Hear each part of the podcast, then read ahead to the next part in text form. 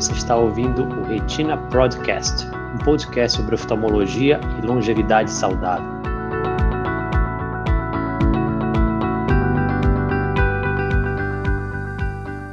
Salve, salve, amigos da Retina Pro, sejam todos muito bem-vindos para mais essa live. Eu sou o Dr. Luciano Norá, sou médico oftalmologista, especialista em doenças da retina e em catarata. Estou aqui para, mais uma vez, estar nessa quarta-feira à noite comentando um pouquinho com vocês sobre saúde ocular, né?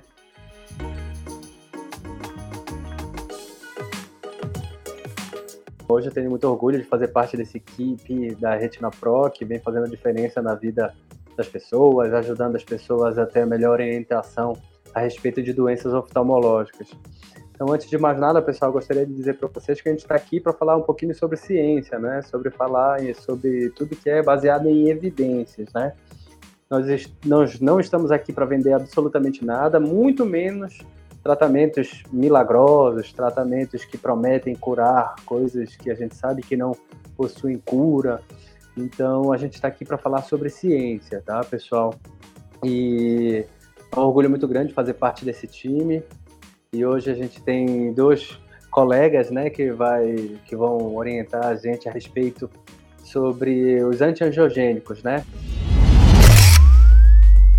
Só para lembrar vocês, né, nós temos é, diversas áreas, diversos setores, diversos canais de comunicação com vocês. Aqui no link da live você vai encontrar é, sobre como se inscrever na nossa comunidade do Facebook, sobre a nossa comunidade do Telegram. É, nós estamos também nas diversas plataformas de áudio em forma de podcast para você ficar à vontade também para ouvir enquanto estiver indo ao trabalho ou fazendo atividade física, qualquer, qualquer que seja a situação.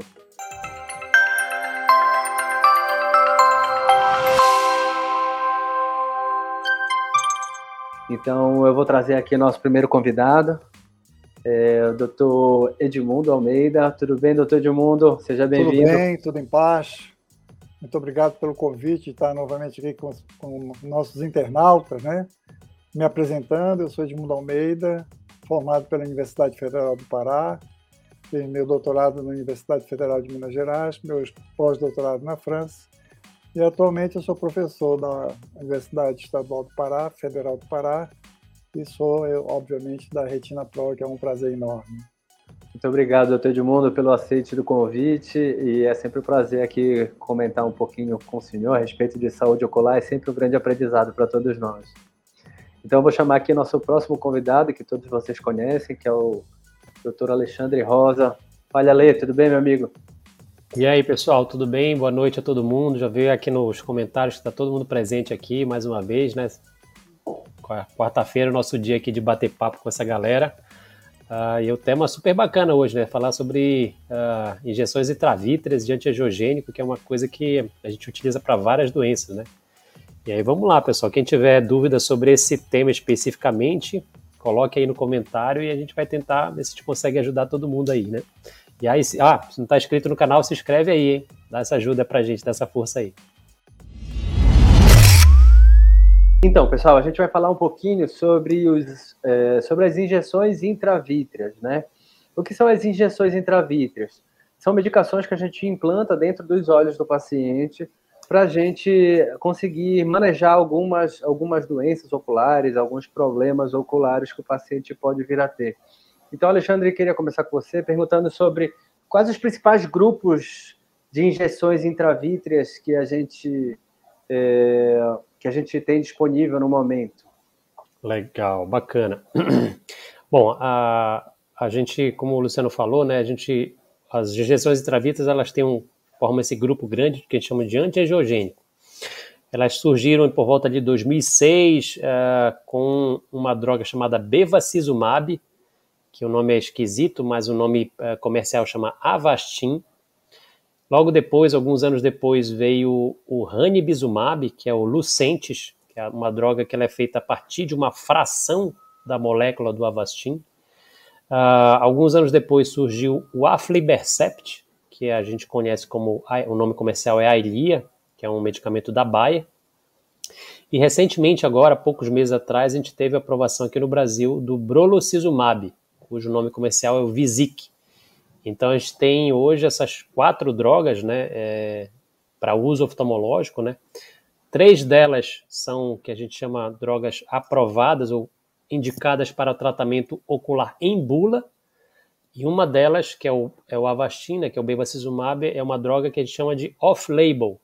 É uma droga cuja é, funciona para algum, algumas doenças oculares, sim, mas em bula ele não é prescrito para isso. Ele foi uma droga inicialmente utilizada para tratamento de câncer de cólon, né, que aí lá em 2006 o pessoal lá do Bascom Palmer resolveu usar para tratamento de doenças oculares. Então, basicamente tem, tem essas três, essas quatro drogas: bevacizumab, Avastin, Lucentes uh, ou ranibizumab, aflibercept ou Ailia, nome comercial, e recentemente o brolucizumab ou o Visic. Perfeito, Alexandre. Então, assim, o Alexandre categorizou, assim, principalmente os antiangiogênicos, que são as principais drogas que a gente tem para implante dentro dos olhos do paciente. Mas eu queria que o doutor Edmundo comentasse um pouquinho sobre os corticoides também, né? Porque além dos antiangiogênicos, a gente tem outra classe de medicações. Então, doutor Edmundo, eh, o que são os corticoides? Quais são as principais substâncias? Quais são as suas utilidades? Comente um pouquinho com a gente, divida um pouquinho do seu conhecimento. É, o corticoide ele, tem, ele é um grande anti-inflamatório que a gente usa, né? Quando a gente vai no otorrino, por exemplo, que a tua esposa comanda, né, Lutz? É, normalmente se passa um corticoide, que é um excelente anti-inflamatório. Né? Então, nas doenças inflamatórias do olho também a gente usa corticoide, sob a forma de colírio, sob a forma de injeção, aplicando dentro do olho, aplicando fora do olho, são uh, possibilidades que a gente tem mas ele também, dentro do olho, ele tem um, um pouco de efeito antiangiogênico também, a gente não pode esquecer disso, né? Então, tem doenças que a gente opta pelo antiangiogênico, depois a gente pode, quando não, não responde muito bem, a gente pode mudar para o corticóide, muito bem aceito. E hoje nós temos no mercado um pellet, uma droga que é injetada dentro do olho, uma, como se fosse uma pílulazinha, uma micropílulazinha que a gente injeta dentro do olho e que vai liberando pouco a pouco esse corticóide. Ele dura em torno de dois meses e meio até três meses, né, o efeito dele. Né? Então, ele é uma droga excelente né, para ser usada nos processos uh, não só vasculares, né, nas doenças vasculares, como também é, como anti-inflamatório. Né? Então, ele funciona como anti-angiogênico e anti-inflamatório também. Então, a gente tem esse manejo, essa possibilidade de sair dos anti-angiogênicos aí que o Alexandre falou, né, dos quatro anti-angiogênicos, e migrar para o corticoide. Isso é uma decisão do, profissional, né, discutindo com o paciente, mostrando a utilidade de um e de outro para que se presta melhor esse ou aquele, ou aquele medicamento.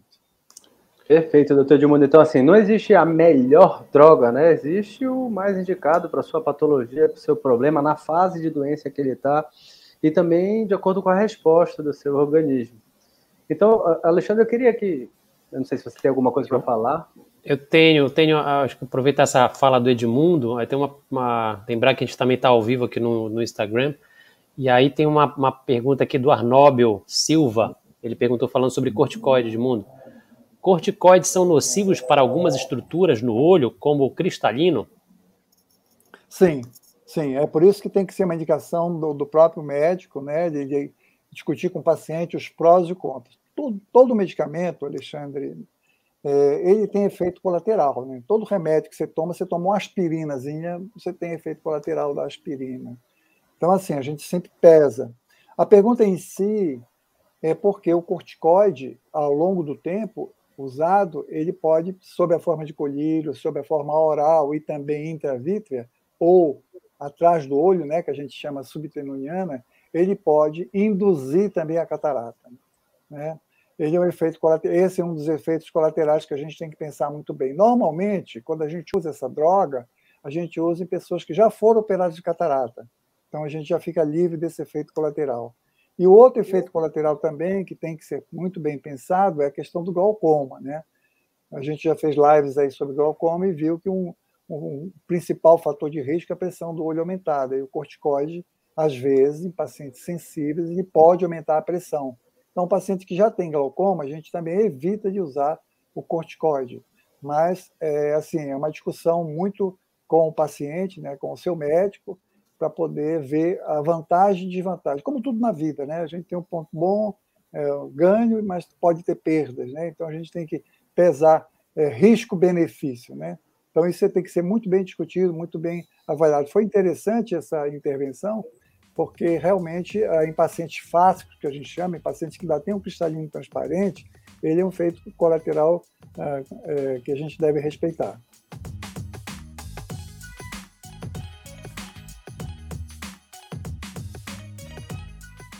É, falando um pouquinho mais sobre as drogas é, intravítreas, é, Alexandre, quais são os principais utilidades? Porque assim, ela não vai curar tudo que existe no olho, certo? Então, assim, existem uma série de patologias. Quais são as principais patologias e o que elas podem fazer ao olho do paciente? Legal, boa, boa, excelente. É, então, basicamente, a gente usa os antiangiogênicos, né? Uh, essas drogas que são colocadas dentro do tratamento de doenças uh, que têm algum componente vascular, né, algum componente de vasos, né? E aí pode ter uh, diabetes, é uma delas, né? Causando inchaço dentro do olho, né? O acúmulo de, de líquido dentro do olho a gente chama de edema, causando edema principalmente na região central do olho, que a gente chama de mácula. Então o paciente queixa de um borramento na visão. Uh, as, as hemorragias ou as tromboses dentro do olho, as tromboses venosas, sobretudo, podem também causar esses inchaços na mácula, que também são, podem ser tratadas com os antiogênicos.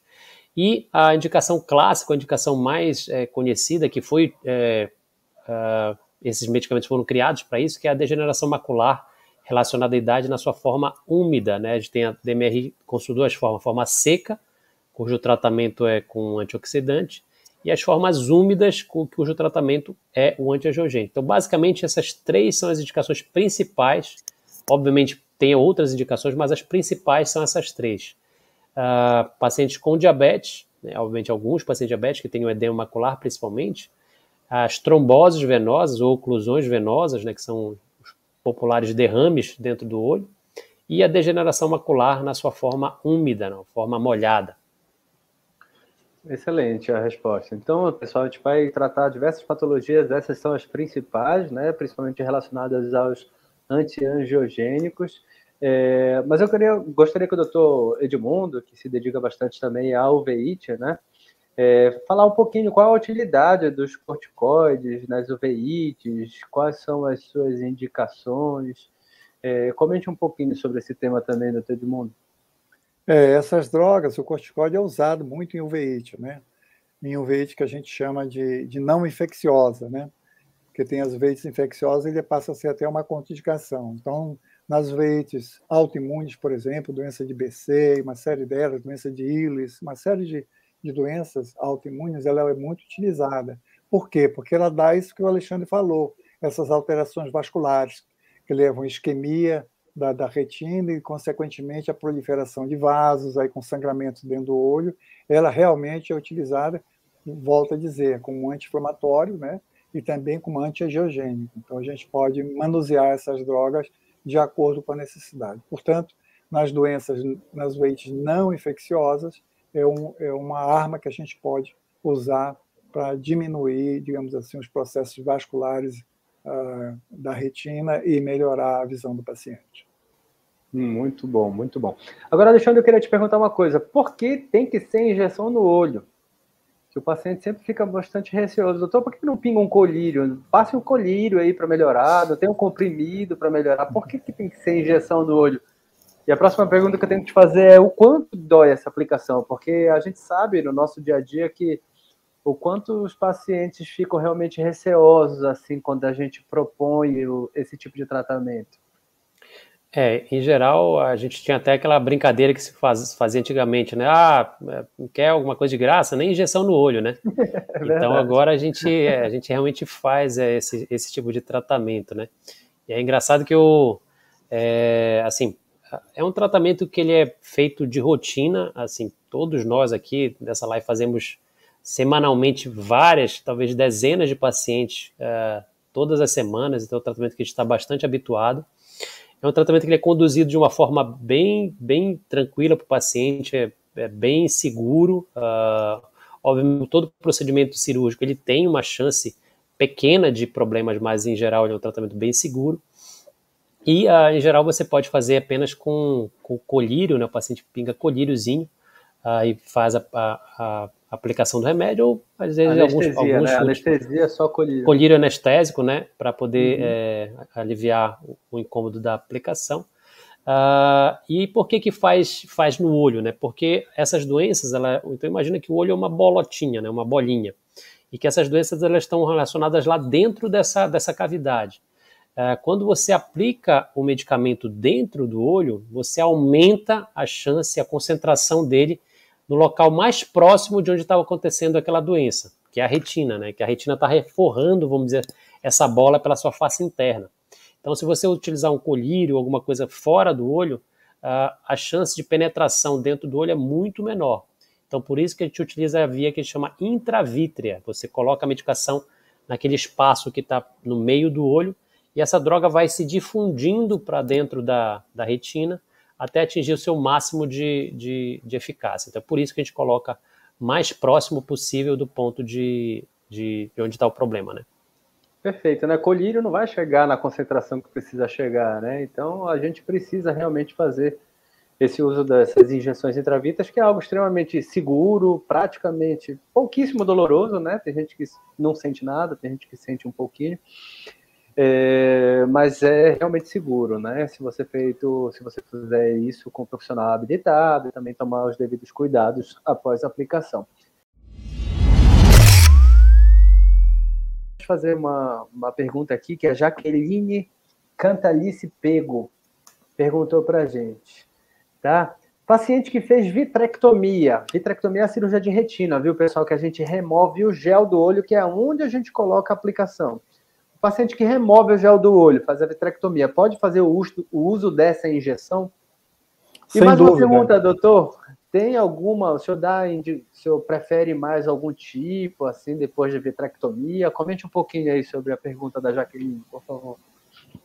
É, sem dúvida a gente usa, né, em paciente vitrectomizado, em que foi, como você falou, retirado o vítreo. Às vezes a gente usa até no final da vitrectomia, né, para pegar os, os efeitos antiangiogênica naqueles vasos que, que são mal formados, né, que a gente chama de neovasos. Então a gente usa, inclusive, depois da cirurgia, e pode usar sim em, em óleos vitrectomizados. Quando você retira o vítreo, o tempo de duração dessa injeção que você faz ele diminui um pouco. Né? Então, em vez de fazer, por exemplo, uma dose mensal, às vezes a gente abrevia um pouquinho mais, faz uma cada 15 dias ou a cada três semanas. Né? Isso vai dar da, do efeito da, da, primeira injeção que você fez e vai também da experiência do médico e da, da relação e o tipo de doença que a pessoa tem. Né? Então a gente vai manuseando. Quanto ao que você perguntou, qual é a droga de preferência, a gente tem alguns estudos que mostram que uma tem mais, tem mais tempo de duração, outras não, mas essas drogas são muito parecidas, né? São, como o Alexandre falou no início, são fragmentos de molécula que são usados, né? e você pode optar por uma ou outra. Isso, isso varia muito com a experiência de cada, de cada oftalmologista. Né? Então, você pode escolher uma ou outra, não, não tem muita, muita diferença. Algumas têm vantagens, outras sobre um aspecto, outras têm vantagens sobre outro aspecto. Então, a gente tem que saber manusear isso aí. Só, só, queria complementar um pouquinho também, né? Só lembrar, né, que o, como o Edmundo falou, né, o, vítreo, essa geleia que a gente tem dentro do olho, né? É, quando a gente remove o vítreo, a gente diminui a, a permanência dessa droga assim dentro do olho, que ela é uma o, o depósito, ela se deposita no vítreo e vai liberando é, essa medicação com uma lentidão, né? Quando você remove esse vítreo, ela age, teoricamente fica menos tempo, né? E aí tem alguns estudos que mostram que algumas drogas, é, teoricamente, poderiam ser utilizados mais em olhos vitrectomizados, principalmente no paciente com diabetes, né? O Osurdex é, seria uma, uma opção muito boa nesses casos aí. Aí só já aproveitando para estar tá falando essa coisa do vítreo, né? A Cristina perguntou aqui, acho que sobre a, sobre a questão do o remédio já está dentro do olho, dentro do olho já temos o vítreo. Como fica a pressão ali dentro, né? Então, Maria Cristina, obrigado por, pela pergunta. Então, realmente, se o olho já está preenchido de alguma coisa, você vai colocar algo a mais dentro do olho, essa, essa pressão sim vai aumentar, isso é esperado. Entretanto, a quantidade de medicação que a gente injeta dentro do olho do paciente é muito pequena. A grande maioria das vezes isso não traz nenhuma complicação para o paciente. Mas nós, durante o procedimento oftalmológico, nós checamos durante o procedimento como é que está a pressão ocular. Então, por vezes, eu tenho como rotina, quando eu sinto que a pressão do olho elevou um pouquinho mais, a gente faz uma pequena paracentese, que é uma remoção muito discreta uh, do humor aquoso. Isso é indolor, é bem tranquilo e é algo que a gente faz para realmente equilibrar a pressão quando o olho fica hipertenso. É, Lute, me permita, é, é, você falou bem pequeno, às vezes as pessoas não têm noção do que é esse bem pequeno, né? Então a gente pega uma seringa de insulina, que tem 1 ml, né? Cada tracinho daquele tem 0,1 ml, né? Então é metade desse tracinho, quer dizer, a gente injeta 0,05 ml. É por isso que é, a gente considera uma, um negócio muito pouco, né? Muito pouco. E então a, questão da pressão é a influência na pressão é muito pouca realmente. E quando tem dúvida que a gente sente que o olho está hipertenso, a gente pode fazer isso que o, Luciano falou, de puncionar a câmara anterior e tirar um pouquinho do humor aquoso, né? Coisa rápida e do mesmo do mesmo jeito que a gente faz a aplicação, uma coisa absolutamente indolor. Então a gente pode usar esse recurso. Então assim, para quem não tem muita noção sobre ml, é 0,05 ml corresponde mais ou menos a uma a duas gotas. Claro que a gente não coloca em gota, a gente coloca dentro de uma da seringa e injeta dentro do olho do paciente. Então, realmente é muito pouquinho. Mas realmente pode aumentar a pressão ocular, às vezes o paciente sente um pouquinho de desconforto após a aplicação, mas é a ínfima minoria dos casos. Então, vou fazer mais uma pergunta aqui. É, o Sérgio Pedroso falou assim: tenho degeneração macular com 53 anos, mas tenho alta miopia e entre outros corro o risco de perder a visão. Eu pensei que ele ia perguntar alguma coisa sobre injeções intravítreas, mas vai aí, pessoal. Degeneração macular, alta miopia, 53 anos, comenta um pouquinho aí para a gente, é... Edmundo. É, assim, eu acho que é uma coisa importante, né, esclarecer, é, como é que é o nome dele, o internauta, o Pedro, né? Sérgio é, Pedroso. É, que a, a perda da visão central, que é a visão de leitura, que é a visão quando você olha para a pessoa, não vê direito o rosto dela, quando ela vai se acentuando, o paciente normalmente fica muito tenso, preocupado e acha que ele vai ficar cego. Né? Essa doença, degeneração macular relacionada à idade, jamais leva à cegueira. Você perde a visão central. Então, quando você olha para a pessoa, você às vezes não vê o rosto dela, mas vê tudo em volta. Né? E, por exemplo, se você quer ver uma televisão, você aumenta, é, pega uma televisão maior e olha um pouquinho de lado, né? E você vê a sua televisão. Você consegue fazer suas coisas em casa, né? Agora, para ler letra miúda, né? Ler uma, aí você vai ter que usar recursos ópticos, né? Que a gente tem, inclusive, uma colega que faz isso, que a gente chama de visão subnormal lá na Retina Pro para poder é, aumentar a imagem, aumentar a letra para você conseguir ler. Esse é um recurso que se usa. Né? Mas é importante, viu, é dizer que jamais o paciente fica absolutamente cego. Ele perde a visão central, que é claro uma visão importante, visão de cores, né? a visão de detalhes, a visão de leitura, né? mas isso jamais leva à perda de visão. As pessoas ficam muito preocupadas, eu observo isso no consultório, e às vezes como é uma coisa usual para a gente, se a gente não fala isso, o dia que fala, acho que a pessoa às vezes chora, né? Puxa, doutor, pensei que fosse ficar cego, só me tranquilizou agora, perder essa visão de leitura, eu convivo, eu faço minhas coisas, eu ando, eu vejo minha televisão um pouquinho de lado, mais perto, então é importante é, assegurar isso para os internautas, que a dejeção macular relacionabilidade jamais leva a cegueira.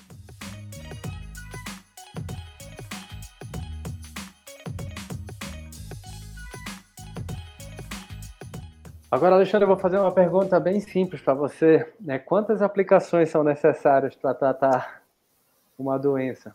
Uma pergunta bem tranquilinha para você. Boa, boa, excelente. Todo mundo pergunta, né? Então, é, não tem um número mágico, né? A gente sempre começa com uma dose de ataque ou dose de carregamento. A maior parte das doenças a gente começa com três doses, né? Dependendo da doença, por exemplo, as oclusões venosas, a gente pode fazer uma dose de carregamento até mais, de seis doses. Essas, essas doses são intervaladas a cada 30 dias, né? E aí, depois disso, uh, vamos falar da degeneração macular, né, que é a mais comum que a gente usa no dia a dia mesmo, né? Então, você começa com três aplicações com intervalo de 30 dias, e aí depois você tem alguns esquemas de tratamento. Uh, os esquemas de tratamento, eles podem mudar de acordo com a, a indicação do médico, né? Você pode ter um regime que a gente chama de regime fixo, onde o paciente sempre vai fazer aquelas injeções. Então, por exemplo, é, é, no Lucente, quando ele foi aprovado para uso na degeneração macular, eram feitas injeções todos os meses durante dois anos. O, o tratamento pode ser feito de uma modalidade que a gente chama de PRN, que é basicamente é quando necessário, então a gente fica avaliando o paciente e através de exames, principalmente a tomografia de coerência ótica ou OCT, você determina se o paciente teve a lesão e aplica novamente o remédio. E você pode ter a terceira modalidade de tratamento que chama de tratar e estender. Você vai tentando alargar esse período de tratamento, sempre fazendo injeções a cada duas semanas. Então, vou exemplificar rapidinho aqui, né? Então, você fez as três primeiras, a próxima injeção você vai avaliar o paciente com seis semanas após a, após a terceira e você vai injetar nesse, nesse, nesse olho. E aí você vai ver, amplia para se ele tiver, se ele não se ele tiver bem, você vai ampliando para mais duas semanas. Então, uma próxima injeção seria com uh, oito semanas e cada vez que ele está bem, você aumenta duas semanas até ficar no máximo de três meses. Uh, se ele apresenta uma piora nesse intervalo, você recomeça tudo de novo.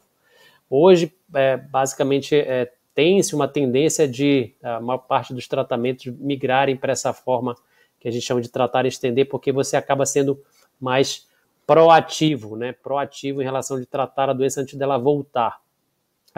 O tratar, aquele tratamento que a gente fazia quando a doença aparecia, você acaba, acaba fazendo um tratamento reativo.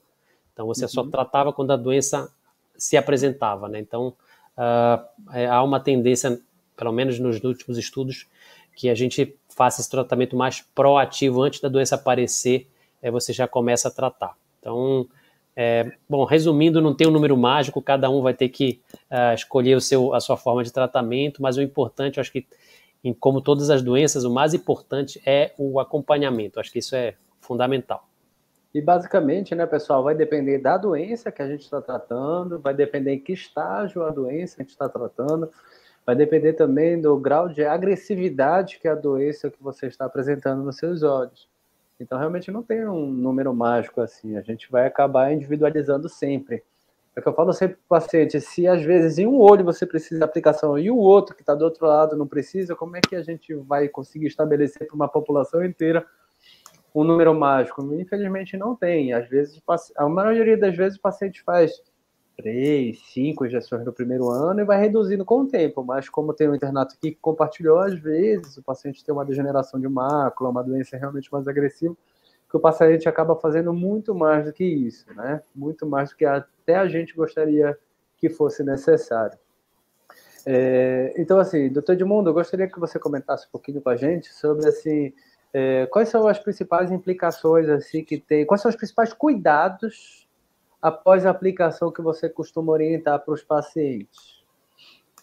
É, eu acho que qualquer procedimento invasivo que a gente chama, que a gente aplica alguma coisa no olho ou uma cirurgia que a gente faz, muito cuidado que a gente tem que ter é com o enxugar os olhos, né?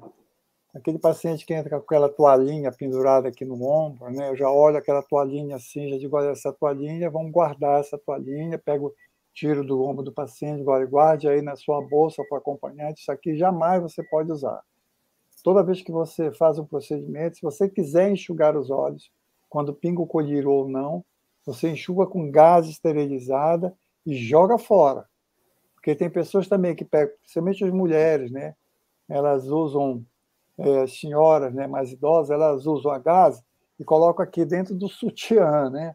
Achando que ali está limpinho, que não tem bactéria, né? Então, toda vez que usar gás para enxugar o olho, jogue fora, use uma outra.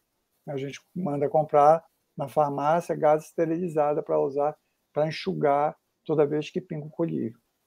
Ah, você perguntou sobre colírio também, que a gente usa, foi isso? Não, pode, pode ficar à vontade para falar. Não perguntei, é, a gente usa, falar. a gente pode usar, e às vezes eu uso frequentemente, isso vai de, de experiência de cada um, né? Usar de, colírio de antibiótico, né? Para poder evitar uma coisa que é infecção. Né? Toda cirurgia que é feita, todo procedimento invasivo que você vai fazer, você vai fazer uma cirurgia de um, de um osso, né? quebrou o osso, vai, você tem que usar antibiótico para poder evitar a infecção. Na barriga, a mesma coisa, né? porque a infecção é grave, e no olho, muito grave. Né? Então, a gente tem que ter todo esse cuidado. por isso que quando a gente faz essa medicação, quando a gente injeta a medicação, a gente avalia o paciente um, dois dias depois, entendeu? E acompanha, né? Se não tem nenhum, nenhuma inflamaçãozinha, porque a gente já fica de alerta, né? Então é um procedimento, como o Alexandre falou no início, seguro, mas nada é, é absolutamente seguro, né? O, por exemplo, vamos pegar um exemplo, o transporte mais seguro que tem qual é? O avião, né? Mas de vez em quando um cai, não é isso? Então nada é 100%. Aliás, na vida é assim, né? Então a gente pode ter o dissabor às vezes, muito raro né, acontecer, mas pode ter esse dissabor. E a gente tem que ter todo cuidado em quando for pingar o colírio enxugar, não enxugar sempre com gás esterilizado. Muito bom. Então, assim, pessoal, basicamente, eu costumo orientar para os meus pacientes assim que logo após a aplicação evite coçar os olhos, evite se meter em ambiente empoeirado, evite usar pano para enxugar os olhos. E o melhor realmente são coisas descartáveis, se possível, uma gase estéreo. É, evite também ambientes insalubres, assim, com muita poeira, galinheiro, esse tipo de coisa, porque realmente é, existe um pouquinho maior risco de infecção. Alexandre, é, você tem algum cuidado a mais? Diga. Eu queria, eu esqueci de falar que durante o procedimento, antes de, quando a gente coloca o paciente no microchoque para fazer, a gente pinga um colírio de iodo povidona, que é um excelente Boa. antisséptico, né? Então, Sim. são estudos mostrando que o iodo povidona é excelente, quer dizer, ela mata todas as bactérias que existem ali, né, na, na, na conjuntiva, então, tornando assim um procedimento bastante seguro. Excelente. É, uma, costumo... uma, das coisas, uma das coisas que é interessante também a gente falar para evitar, né, é, obviamente nesse período uh, de, de pandemia, a gente já se vida é aglomeração, né? E ambientes uh, que você possa molhar os olhos, né? De piscina, sauna, né? Então, por praia, né? É, banho de mar, né? Então é importante logo depois Quanto do procedimento. Tempo? Em geral, eu recomendo de 5 a 7 dias, né? É o, é o ideal. Como é um, um, furinho bem pequeno, né? Uh, a incisão pela agulha é bem pequena, em 24, 48 horas está cicatrizado, mas a gente deixa um pouquinho a mais é, para não, não ter risco, né? Mas evitar isso nesse período aí. Tem pacientes também, Alexandre, que diz assim, olha, fica em casa, não evita aglomeração, então, fica em casa, ele vai arrumar gaveta, entendeu? Aproveita o tempo, arrumar uma gaveta. Tem nada para fazer, né? Putz, é engraçado isso, né? a, a, a, poluição ali, né? O que tem de bactéria ali numa gaveta que ele não arruma tanto tempo, né? Então, é assim, dizer que em casa tenha realmente cuidado, né? Um ambiente bem, bem limpo, né? Tem que ter todo esse cuidado. Verdade. Então, pessoal, é um procedimento extremamente seguro, mas você tem que tomar os cuidados básicos para não correr risco desnecessário, né? Então, é um procedimento realmente muito tranquilo.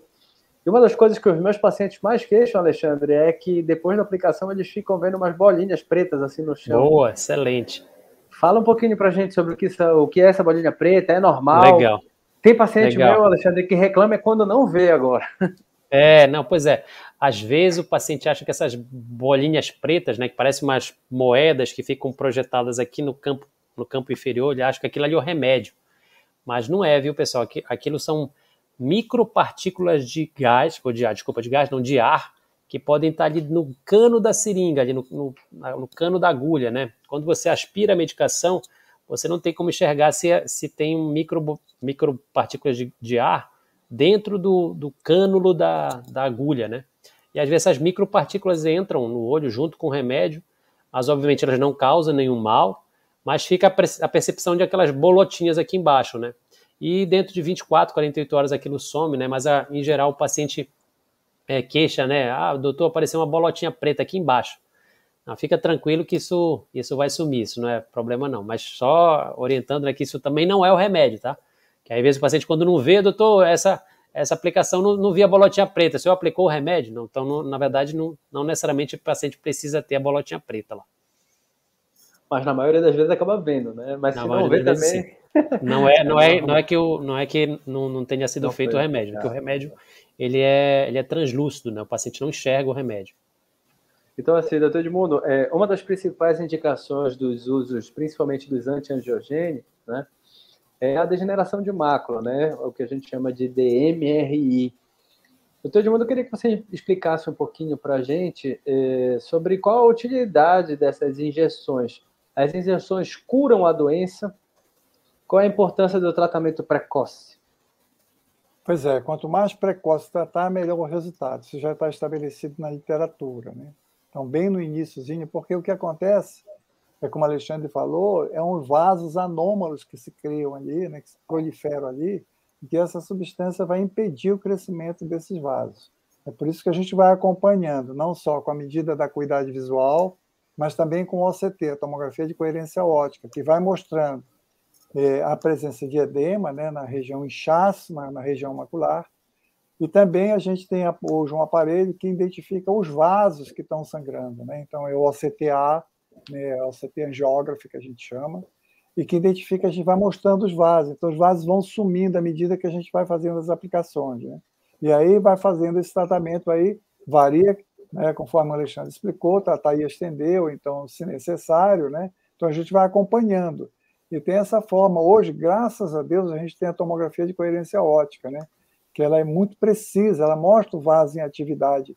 Né? Você tem um edema causado pelo sangramento desses vasos neoformados, né? esses vasos anômalos, e vai mostrando também a diminuição da hemorragia e também a diminuição do vaso. Isso é uma coisa muito curiosa, uma coisa importantíssima da gente acompanhar, até para poder fazer esse espaçamento no tratamento que o Alexandre falou. Então, é, é, é muito interessante é, o uso do, do OCT. Né? E ele cura a doença? Ele cura a degeneração de a, a doença não tem cura, né? Ele tem o controle, digamos assim. Cura, porque quando a gente fala em cura, a gente fala assim: ah, você, teve, você ficou curado de uma gripe, tá? Você voltou para a condição normal, né? Você quando cura uma degeneração macular relacionada à idade de forma úmida, que você diminui o sangramento, há uma perda visual, não tem dúvida. Quer dizer, não volta ao estado que era antes, habitualmente, né? A, a, a busca no tratamento é perder o menos possível, né? Perder o menos possível. Quando é que a gente considera cura, entre aspas, é quando o paciente deixa de ter sangramento e não aparece mais esse neovásio. Mas ele vai ter uma sequela, ele vai ter uma perda relativa de campo visual, de, de, de visão central. Portanto, quanto mais cedo começa a tratar, né, melhor. Né? Quanto mais intensamente se trata, né, seguindo os protocolos, né, porque tem paciente que faz uma injeção melhor e desaparece. Às vezes acontece isso, né?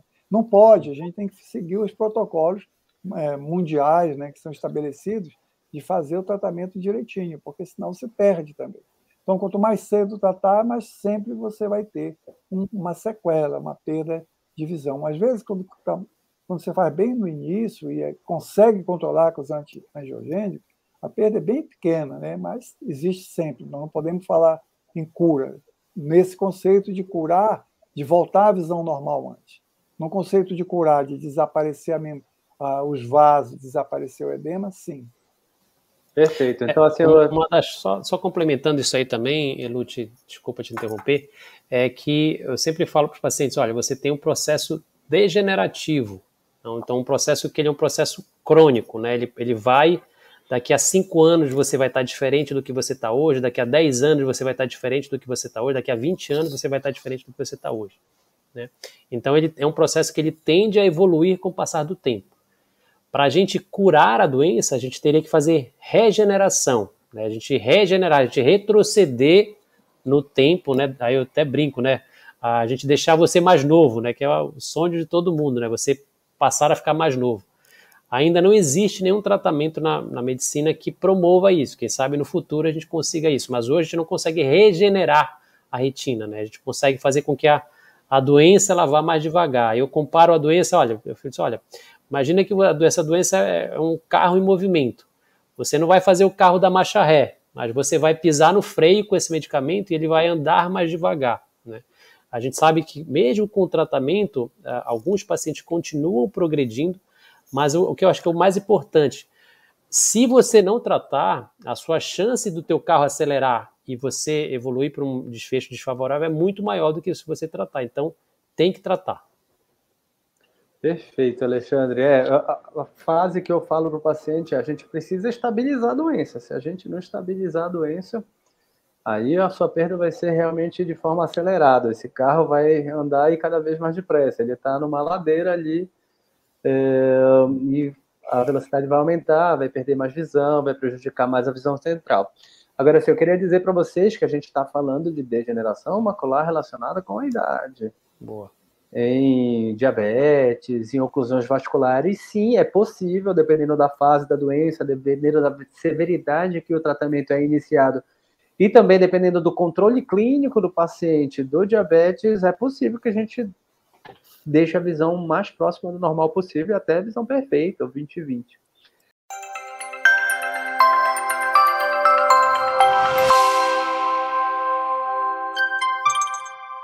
Eu queria começar pelo Doutor Edmundo e falar se você tem alguma mensagem final aí para nossos internautas a respeito das injeções intravítreas ou sobre qualquer coisa de saúde ocular.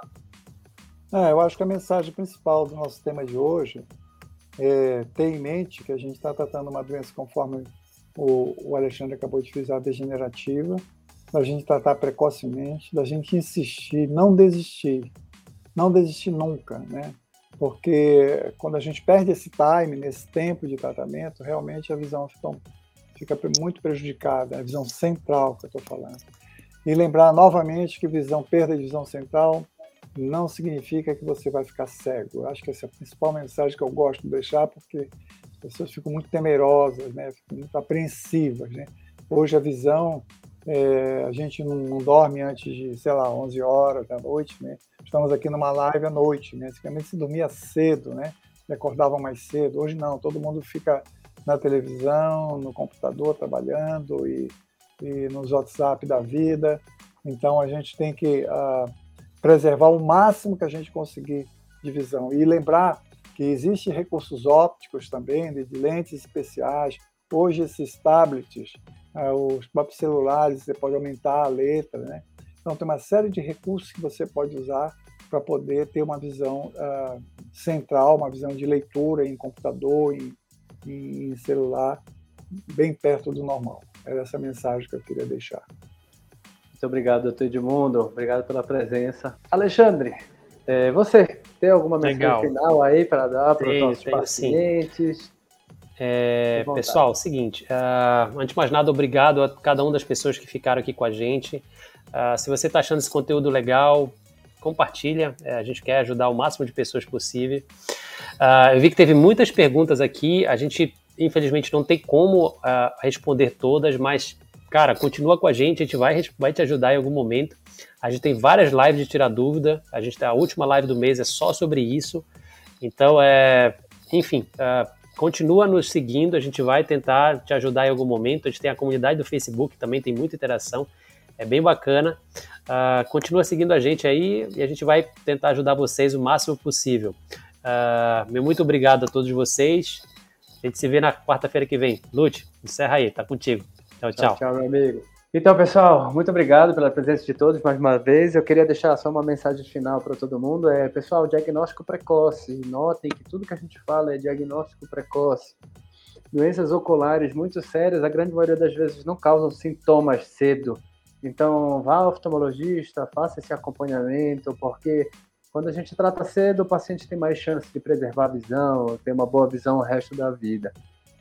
Então, mais uma vez, muito obrigado pela presença de todos. É, os internautas eu estou vendo que estão estudando, porque eles estão cada vez mais com perguntas mais perspicazes.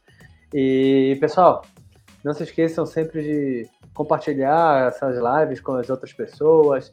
A gente gosta de atingir o máximo possível, o máximo número de pessoas possíveis, porque isso a gente recebe diariamente o feedback dos pacientes que isso está mudando a vida deles. Então, obrigado pela oportunidade de estar aqui com vocês. Curtam as nossas redes sociais, entrem, que a gente se vê todas as quartas-feiras à noite, às 20 horas, no YouTube, Instagram, Telegram, em todo canto a gente está. Tchau, tchau, meus amigos. Até mais.